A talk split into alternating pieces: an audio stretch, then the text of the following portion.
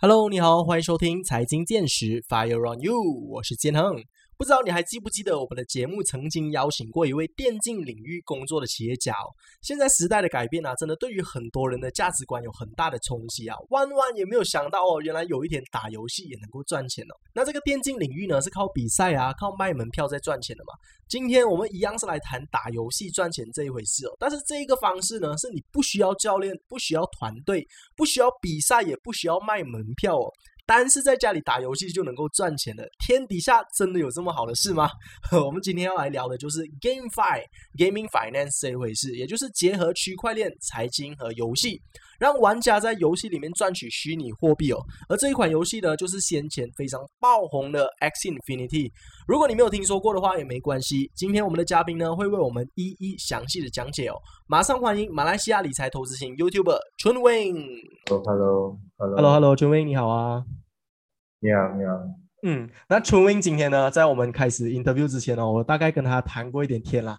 那他他就是他有就有告诉我说，今天的 interview，今天的访谈，他会没有太有信心用中文跟大家回答今天的这个访谈哦，因为。他没有信心，其实他是会讲中文的，但是他就不太愿意。但是我还是希望他，如果可以的话，就尽量多用一点中文啦。那如果是大家真的是听不懂英文的话，也没有关系，因为他身边带了他一位朋友叫做 Jason，我们也掌声欢迎 Jason 哦。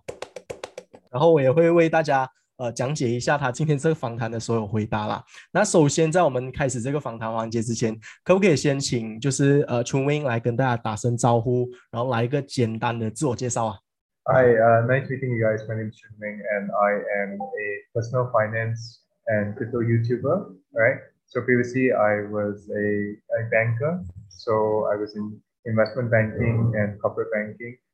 Uh, I've worked in three different banks. I work in um, Maybank, JP Morgan, and also HSBC as well. So after that, I I was really tired of working in a bank I just thought that it was really boring and I needed to do something more. And I felt like I could do more. I could I could help more people and, and leave a larger impact. So I decided to leave and start a YouTube channel. Mm-hmm. Uh, now I don't only start a YouTube channel. Uh, sorry, I don't only run a YouTube channel. I run a few different crypto gaming projects as well. And uh, yeah, that's a bit of what I'm doing right now. 嗯嗯，那今天为什么我们会邀请到 c h u Wing 来到我们的节目跟大家做访谈？是因为我们最近有一个非常火热的课题啦，就是大家可能已经知道什么是 NFT 了，大家可能已经知道什么是虚拟货币了。但是这个虚拟货币他们有一个新的区块出来，有一个新的 adoption 出来，叫做 GameFi，就是 Gaming Finance 啊，通过打游戏能够赚钱哦。这个算是在这一年。当中就是这十二个月当中开始慢慢兴起的。之前有一个很火红的游戏叫做 X Infinity，所以今天我们呃邀请到春威来跟我们谈的就是关于 GameFi 的这个课题啦。那刚刚春威也有提到说，他之前是在呃金融领域打工的，就是以前在银行上班啊，但是之后他就想到要自己出来创业，然后想要帮助更多的人在财经的部分上，所以就自己创办了一个 YouTube 的频道，然后之后也开办了一个关于 GameFi 的一些公司。就是希望能够透过这个新的领域帮助到更多的人呐。那能不能够再请问一下楚明，就是呃，你之前是怎么样会接触到这个财经的领域的？就是为什么你会对财经有兴趣，然后又怎么样认识到 GameFi 这一个东西？Yeah, so I personally don't actually come from a very wealthy family, right? Come from middle class family and everything like that, and and uh, you know, so growing up. Middle class and, and sometimes going through financial problems when you're a child and to an adult you start questioning like what is wrong? You know what's happening? Like why why is this happening? And and and, and eventually you you start to think that you know is the world just what it is? Like are you supposed to just work and then have family and then just that's life right? But i think life can be more than that. So i, I started reading a lot of uh, a lot of books when I was around 17 to 18. And uh, I, I fell in love with a lot of business books and everything like that. Right. So at that point in time, I was like, like wow, actually life can be way more than that. Mm-hmm. You just have to be brave and you have to learn and you have to enjoy what you do. Right. So uh, I started learning how to invest. You know, firstly with really easy things like FD. You know, it's very scary. Even FD is very scary, but uh, in FD because you you're essentially removing a huge part of your money like that, and you're not sure, right? Like, what if these people just run away with my money, right? You slowly move from FD, and then you you learn things, and slowly you start uh, you start going for stocks, and then you start learning about oh, is trading possible or whatever, and then uh, eventually you come to a point where you're like, you know, this is this is great and all, but where is the real growth at? The real growth is actually in crypto. Mm-hmm. That is where the real growth at, right? And uh, so about about three four years ago, I started investing in crypto. I started in things like Bitcoin and Ethereum, and um, around like seven or sorry uh, eight to 10 years ago, I started many projects that focus on helping people to learn uh, about personal finance and everything. That one project was called Common Sense, right? Common Sense to, to help people to we wrote financial articles and made it very simple for people, right? And then you know, joining banks and everything like that. That's kind of how I built up my knowledge. Yeah. Mm. Mm. And so, so, about to, to to get to the GameFi thing, right? Yeah. So about three to four years ago, uh, looked into crypto, right? Looked into crypto, and uh, yeah, you want to ask a question? Yeah. 哦，我刚刚其实只是想要帮大家翻译一下刚刚 Chun 说的、哦，他就是在比较年轻的时候，因为他不是来自一个很 很有钱的家庭，就是一个小康之家啦，中等中等家庭。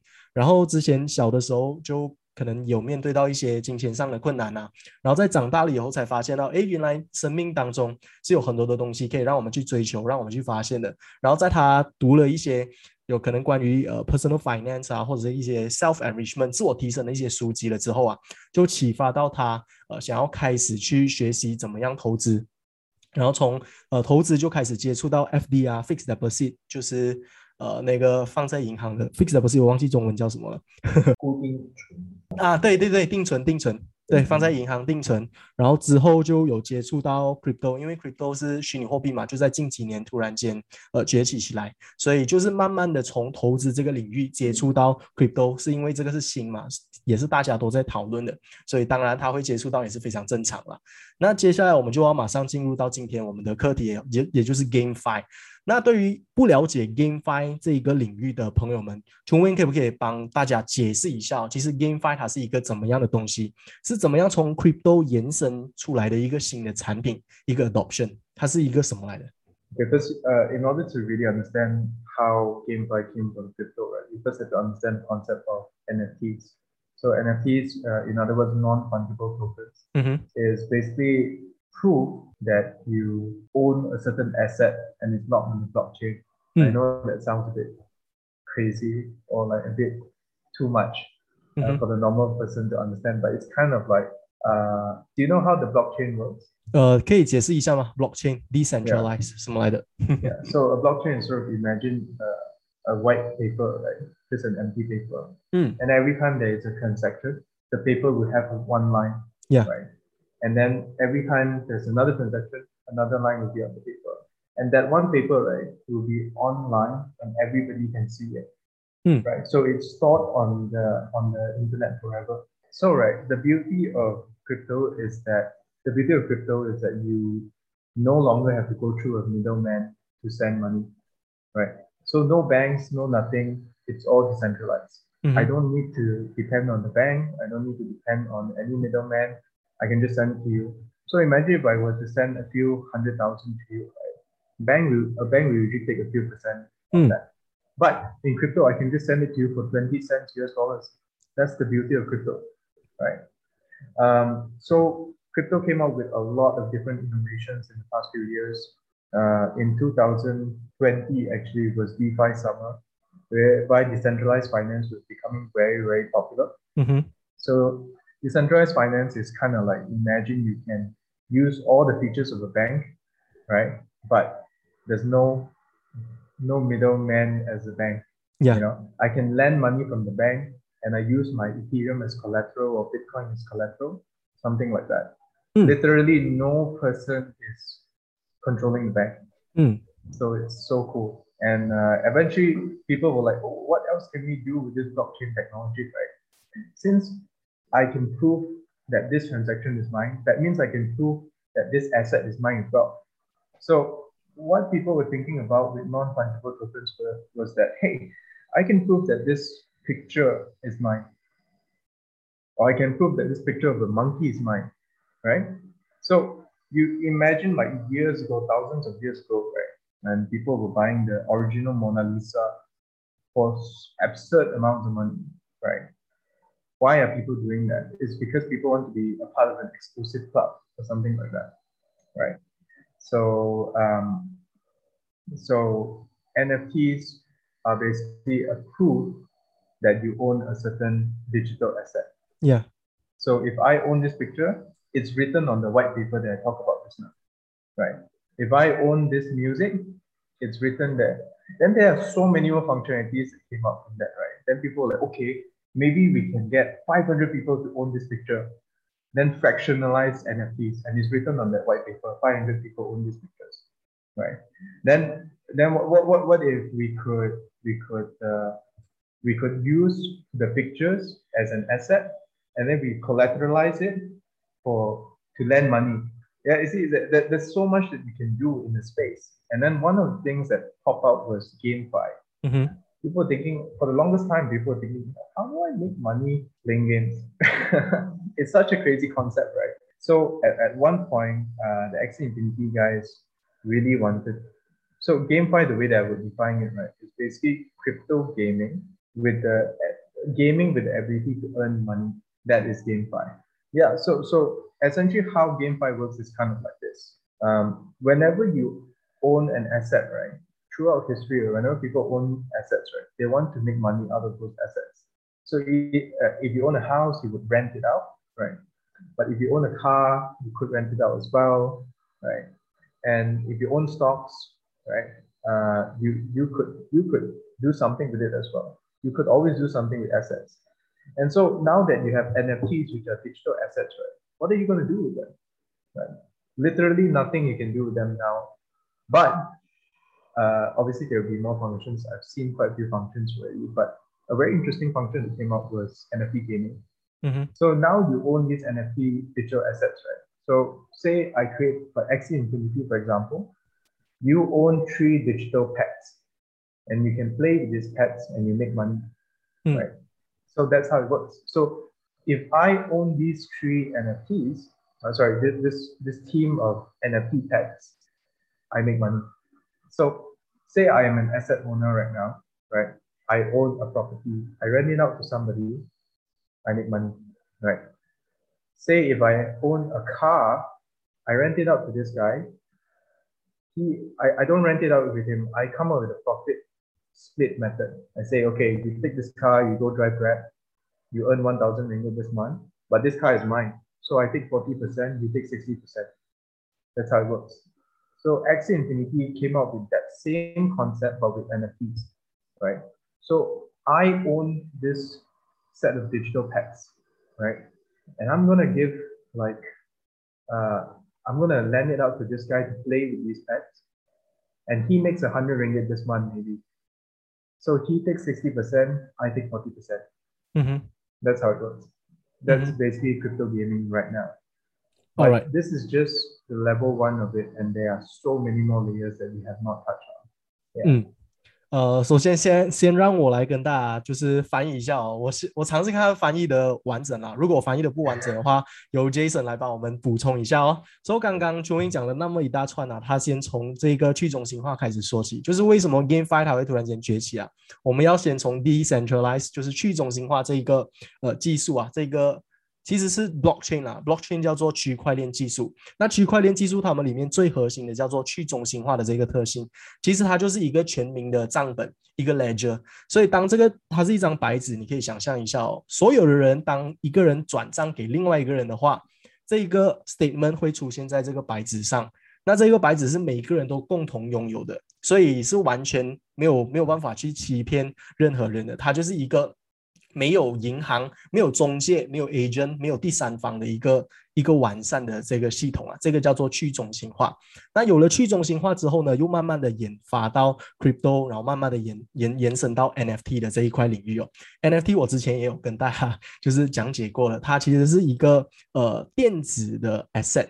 digital asset 就是你在，比如说现在我们想要买一幅画，我们需要到就就是比如说我们要买一幅画，我们要到去那个拍卖场那边去拍卖，然后我们拿到这一幅画，这一幅画才等于是属于我们的嘛。但是来到这个时代，我们在网上有很多的这些电子的产品，比如说电子的画啊，一些 video 啊，一些影像，还有一些照片，每一个人都可以 copy and paste 这些照片。那怎我怎么样才知道这个照片是属于谁的？有了这个去中心化的技术，有了区块链的技术，我们就能够锁定每一个画是属于谁谁谁的。这个就是 NFT 的演变。那有了 NFT 之后呢？现在我们又有了 GameFi。GameFi 就是当你一个人，你拥有了很多不同的 NFT，你可以把它组成一个小的队伍。那这个小的队伍，你可以把它出租给其他人，让其他人在这个游戏里面赚钱。那赚了钱之后，你就可以从这里。分成我自己本身了解 NFT，哎，不是不是 NFT，X Infinity 这个这一款游戏哦，它其实是有点像宝可梦啊，Pokemon 游戏这样子的。就是如果你想要玩，你要先买三只三只 NFT 的宠物，这个小宠物你就把它们组成队伍。那这些小宠物呢，它们又有不同的属性啊，比如说火啊、水啊、木啊等等不同啊。那你要组成一个小队伍，然后跟别人对打，赢了之后呢？呃，就可以得到一些里面的这个 cryptocurrency，然后从中赚钱了。其实我想要在这里问的一个问题就是啊，为什么这个呃区块链的这个系统啊，这个 GameFi 的这个系统，当你赢了之后，那个游戏的 developer 他会把钱给你呢？为什么他要奖赏你 crypto？Actually, it's not the game developers that are paying, uh, that are that are so the game developers are not the ones that are paying uh people. Mm-hmm. So the price pool, or actually the, the money that uh, is provided, right, is actually coming from people buying these NFTs. Mm-hmm. Right. So for example, if I buy um, three Axies, right, mm-hmm. so maybe one axis is around 100 US dollars, right? So given about 300 US dollars, right? Uh, then what happens is that 300 US dollars is now with the game developers, right? So with, the, with that money, they can actually push it back into the economy. So you can kind of imagine, right? Uh, all of these crypto games are like a mini economy, right? So far, the current economy that we have with XNVD and a lot of the crypto games right now are not very sustainable. Because if you think about it, it's sort of like, oh, I buy the NFT, then the game developers have the money, then they give the money back to the community, right? The people that play the games, right? But if you think about it, it's almost like a Ponzi scheme at this point right now, right? You see it like, oh, I, I, I buy to make more money so that I can buy more NFTs. It's like it doesn't make sense, right? Mm-hmm. Correct. The current the current crypto gaming landscape is not uh, is not matured enough yet, but we are building towards a more mature crypto gaming ecosystem in these few years. And this year and probably this year and next year will be very, very important years for GameFi. So you can imagine every single crypto game to be sort of like a mini economy. Have you played games like Maple Story or World of Warcraft or RuneScape before? Have you played any of these games before? 其实我没有什么玩游戏，但是我大概知道这些游戏的概念啊。Correct. And and it, even if you've never played before, you you realize that it's a bit like a little uh little country, you know. Mm-hmm. Like a little country, they have their they have the things they want to buy. There's a way they want to earn and everything like that in the game. But but why can't that be something that crypto gaming can become, right? So the whole community in the whole world right now is building towards that world, right? So you can kind of imagine a world, right, whereby your son or your or your grandson can make money while while playing games. So in the future, right, uh, I could potentially buy an NFT for a dragon breeder, right? Imagine in the game, right? uh, the service is to sell dragons, right? And I own a dragon shop NFT. Then I'm gonna because I don't have time, I'll rent it out to, to my son or somebody to play with uh, with this dragon uh, to, to run this dragon shop, right? So as soon as he makes more money with the dragon shop, he can split the money with me. We can kind of imagine those that small concept turns into a a, a, a giant crypto gaming economy, and you imagine that kind of economy for multiple different economies throughout the world, Mm-hmm. right? You have one for uh, uh, you have one for cyberpunk economies, you have one for dragon economies. There's there's so many things that can happen. That's why it's so significant. And don't forget, as we move towards the metaverse, right? And when VR and AR becomes more realistic, Mm-hmm. and you to the point where you can't even tell the difference between the real world and the fake world, it just becomes more and more significant, right? If you're living 80% of your life online, right, you're making money online as well, you know, and it's very, very interesting. It's just hundreds of years ago, nobody could imagine people making money from YouTube.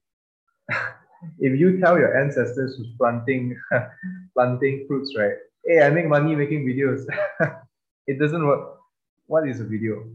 What is a what? But we are moving towards a new economy. My grandfather probably made money. My great grandfather probably made money planting trees. My grandfather made money in uh, in an industry. Uh, sorry, in uh, in in in uh, sorry in a in a factory, right? And then my father probably works in an office. And maybe for me, I I earn money as a, as a YouTuber. Then my son could probably make money from gaming. That's just how life is. Mm-hmm. It's a progression in society. Yeah. 我觉得他讲这一段话，就是真的能够让我去想象到未来的这个世界，它的这个规模可以到多大。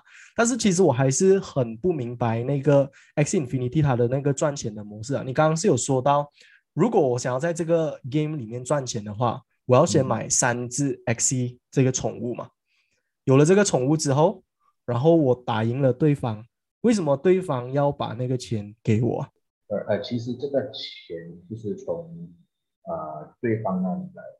嗯，其实那个钱是呃基本上就是你当时你购买这三只 ST 的时候，那个钱就会呃进入这个游戏的这个 economy 里面，然后、嗯，然后当你就是当你赢了对方过后，你是能你你是可以呃就我们英文是叫 minting，基本嗯上就是、呃凭空就是就是你可以凭空得到这些 S 这个这个 SLP SLP token 就是他们的这个 cryptocurrency，啊，嗯。这个 cryptocurrency 的，就是它是无限的，就是你能你就是你能创多，就是你赢的话，你就你就可以凭空呃就制造这个 SLP 进入你的这个进入进入你的这个 wallet 里面，然后你是可以创多少个都是它是没有限制的，嗯。然后这个 SLP 是过后你是可以就转换成真正的就是就是真正的那个货币。OK，所以这个 SLP 它其实是 X Infinity 这个游戏里面的一种货币，这个是他们里面通用的一种货币啦。那当我如果打赢了对方之后，我就能够得到这一些经验值，然后这一些经验值就是 SLP，然后 SLP 我就可以把它转换成我们现在拥有的法法定货币，对，可以这么说吗？所以其实这一个像刚刚春威他有解释说，可能很多人会觉得这个可能像是一个 Ponzi scheme 嘛，pyramid scheme 变成一个金字塔游戏。为什么？因为你自己进钱进去，然后又从中里面拿回那个钱出来，这些钱是大家共同把它放进去，然后谁在里面打的赢比较多的话，又从那边拿过来。所以比较早进入这个游戏的人，就肯定有很大的优势。可以这么说吗？因为一直会有新的新的玩家进来嘛，新的玩家赢到的那些钱，因为你的宠物是比较强的嘛，新的玩家肯定没有那么强，所以变成你赚的钱就会比较容易的多，所以它就慢慢的变成好像一个金字塔游戏。但是这个只是 GameFi 的一个很初步的一个一个一个状况而已，在未来可能我们的全世界都会变成是一个大型的游戏，像我们现在比较红的游戏，像 Mine Minecraft，它其实是有一个世界在里头，它里面有一个 ecosystem，你在里面你有想想要买的东西，你在里面你可以开一个店，所以在未来可能我们在一个元宇宙里头，我们可以开自己的一个店，然后这个店是可以卖我们自己的 NFT，从中我们就可以赚取一些利润，然后我也可以把这个店出租给我的孩子。然后我们又从中分那些抽成那些租金，所以这个大概是整个 GameFi 的整个 ecosystem 它未来可能会有一个有的一个趋势啊。呃，杰森，我刚刚说的对吗？呃，基本上呃基本上是对的。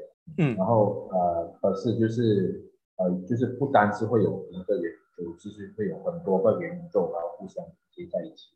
嗯，对，可是基本上那个概念就这样子。然后刚刚春文也有说到的，就是可能现在很多人很难想象一下未来的这个世界会变成这样子，这个赚钱的模式为什么会这样子，很多人搞不懂啊。但是如果你把这个时间再推到很久很久以前，可能一百年前，其实如果当你的爷爷是靠这种职业来赚钱的话，他是完全没有想象到现在做 YouTube 是可以赚钱的。所以其实我们没有办法想象到以后怎么赚钱，这个是很正常的一件事情。因为可能春文他以前他的曾祖父是靠种植业赚钱的。他的爷爷可能是在工厂里面打工赚钱的，他的爸爸是在公办公室上班，但是现在他是靠 YouTube 来赚钱的。所以其实时代一直在改变啊，可能未来他的孩子就是在元宇宙里面工作赚钱的。所以当这个整个系统、整个生态链越来越进化以后啊。呃，其实我们会完全的分不清楚哪一个是真实世界，哪一个是呃网际网络的世界，会慢慢的变成一个结合啦。所以在整个元宇宙当中里面工作，其实是一个很正常的一件事情哎，这个是我们可以去想象我们未来的这个世界啦。接下来我想要再问的一个问题就是，就是如果我想要在这个 M X Infinity 的游戏里面赚钱的话，其实基本上它能够赚多少钱？那它的这个赚钱的模式又怎么样？可不可以大概的再细讲一下？就是这一些呃宠物哈，我们要怎么样购买啊？然后要玩多少个小时才可以赚到多少钱呢？这些是可能听众朋友们比较好奇的嘛。So I I would say that unless you really like playing X Infinity just for the game right now. I wouldn't really recommend. Uh, I wouldn't really recommend playing Axie Infinity just for money right now, because uh, the they have noticed that the token the economics is a bit flawed, right? Previously it was a bit flawed, and now they're moving away to a more sustainable economy right now. But it's going to take some time before they can actually implement all of those things right now. The whole industry is moving in a very good direction, but as with anything that has that is new and brought to the world for the first time, you know, even with the introduction of cars and everything like that, you will notice that once you launch, there will be a lot of problems. And so right now, the, the whole community is fixing these things right now. It's going to take a while uh, before we can go back to a sustainable form of earning. And no longer will it be just, uh, currently it's going to take some time before we come up with newer game economics that actually make a lot more sense. mm-hmm. Keep in mind that this industry is only like eight months to a year, right? The game started about three to four years ago, but it only really started gaining traction about eight months to a year ago. So you can imagine with everything that's new, it's going to take some time, right? So I wouldn't recommend to go play now, but in the beginning, uh, I was making about with one team, right? I was making about four to 5,000 ringgit per month uh, playing games. Then after that, uh, now things have changed a lot. I think right now you can make 200, 200 ringgit per month, which mm-hmm. is uh, if you're just an average player. But if you're a good player, you can probably make a lot more, maybe like 500 to 2,000 ringgit, depending on how good you are as a player. Uh, but yeah, it's gonna take some time, but we are very very happy. Uh, sorry, we are very optimistic that new economic models will be out, and we're very excited about that. Yeah. 嗯，所以刚刚基本上春文在说的就是，他其实不太建议大家去尝试用这个游戏来赚钱啊。如果你不是很喜欢玩游戏的话，因为其实可能这个游戏的产业它刚刚开始才八个月到一年的时间而已。其实，在两到三年前有了这个游戏，但是从八个月前才开真正开始有很多人了解到这个游戏，才开始玩这个游戏。那以秋明自己本人的这个意见，呃，这个经验呢，其实他在这个游戏当中刚刚开始比较火红的时候啦，他一个月尝试过赚四到五千块钱，是吗？对。嗯，然后但是现在基本上因为市场的竞争越来越多，越来越多人知道这个游戏了，所以如果你只是一般普通的玩家的话，一天。诶，一个月你基本上只可以赚大概两百块钱马币而已，也就是 差不多四五十块美金啊，大概大概是这样子的一个 currency。So，呃，我也觉得，因为是这个市场上越来越竞争，然后越来越多新的玩家，所以当然厉害的玩家会很厉害，可能他们当中会赚取很多的钱，因为他们也是比较早期进入嘛。然后另外可能他们买的那些 NFT 那一些宠物是更强的，所以你完全没有办法跟他们竞争。所以如果你是新手刚刚加入的话，应该只是有被欺负的份而已。但是好是好在大家还是很乐观啊，就是对于未来，因为这个还是很早期的一个基础建设而已，在未来可能还会有更多新的游戏开发，或者是有更大的这些进展啊。基本上来说，嗯，你说。So I wouldn't say that if you're new, there's no hope for you to make money. You can still mm-hmm. make money if you are very interested in, in learning the game and everything like that. But you have to be good at the game. You need to be good at strategy games right now. Uh, in order to make money in this kind of game, and you have to win a lot more. Mm. So previously, I think around like eight months to ten months ago, there was no need for you to be good at the game. You could just play and then make money, right? But things have changed quite a bit and we're going to need a lot more differences in economic changes in all these different games before they become more sustainable. Mm. Like there are quite a few more games that are testing out different economics, but it's going to take some time before they come out. But when it comes to NFT, it's gonna. I, I would suggest that you better play. You, you you should only play if you're really interested in getting good at the game, uh, or you're just playing it for fun. If you're interested in getting good for the game to make money, more power to you. Uh, but yeah, that's how it works. 嗯，OK。然后另外一个我想要再问的问题就是啊，关于那个呃买宠物的那个事情，就是现在 Ethereum 如果是说啦，在未来它会越来越贵的话，我想要买这个宠物，也是不是说它会变成变得越来越贵？因为他们所有都是有关联性的嘛。So, uh, Ethereum and Bitcoin is kind of like the S&P 500. Mm-hmm. When the S&P 500 goes down, the whole crypto world goes down, mm-hmm. right? But it's not directly correlated, right? I mean, it's not super correlated, uh, simply because if the project is still a really good project, it'll still do well, right? Even if the whole market is going down, it'll still do well, right? So yes, there is a slight correlation because all crypto projects are directly correlated with Bitcoin and Ethereum. If Bitcoin Ethereum goes down, everything goes down, right? But it's not a direct correlation, right? If the project is still good, it can still go up. So one of the coins that I have been really invested in, for example, Luna, right? It's still going up despite the markets going down recently. So yeah, it is correlated, but not as correlated as you would think, right? Mm. And uh, and I, I think it's not so much about whether ETH is going up or down, it's whether the project is serving a lot of users or not. I think that's more important, uh, uh, more important metric to look at. Uh, yeah, and also for people that just want to test out Axie Infinity for free and don't really want to spend money on it first, you guys can come to uh, my my Discord channel.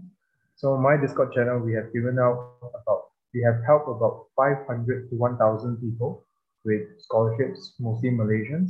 Uh, they have come to us, we've given them scholarships, they can play with it, and then, you know, we, we split the money 所以其实基本上这个游戏它不是完全不能够赚钱啦，只是它的竞争力现在会比较高。如果你真的是对打游戏很有兴趣， 然后你也很想在这个领域发展，想要赚钱的话，其实他还是有这个机会的。那如果你是有兴趣的话，也可以到 t w i n 的这个 YouTube channel 去看他的这个呃影片，得知更多的讯息，然后也可以到他的这个 Discord link 去了解更多的详情啦。那来到我们今天最后一个问题哦，如果是对于一些想要呃了解更多关于 Crypto 啊，想要了解更多关于 GameFi，或者是他自身想要投入到这个领域的一些朋友们，想要在这个领域上。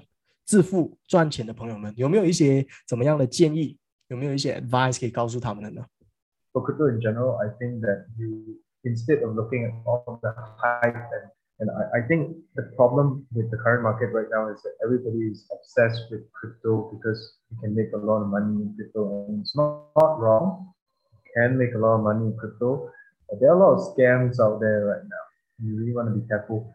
Uh, because everyone's grandmother is telling you to buy this coin that they make, right? and they say it's going to shoot up to like five thousand dollars or something like that, right? And uh, that's usually not going to happen all right? And I would recommend to really learn about blockchain and really learn about the fundamentals of certain coins, right? Like why is it that people are using Ethereum so much? You know, it's because a lot of developers are building decentralized apps on Ethereum. That's why it keeps going up.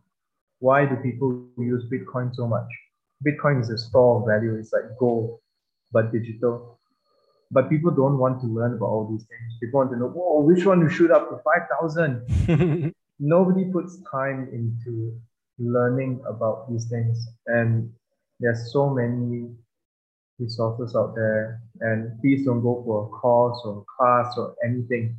Okay? Because you go for a course or class, I have nothing against people that give courses and classes, but I think right that everything is online whatever information that you need, it is online. I I don't come from a wealthy family.